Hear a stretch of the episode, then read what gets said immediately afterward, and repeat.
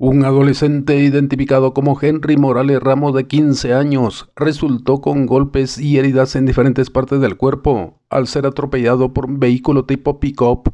El afectado se conducía a pie en aldea Piedra Grande del municipio de San Pedro Zacatepeques de este departamento siendo auxiliado por bomberos municipales departamentales, quienes lo trasladaron a la emergencia del Hospital Nacional de esta ciudad a bordo de la unidad RD-30 de esa institución bomberil. Desde Emisoras Unidas en San Marcos, informa José Luis Vázquez, primera en noticias, primera en deportes.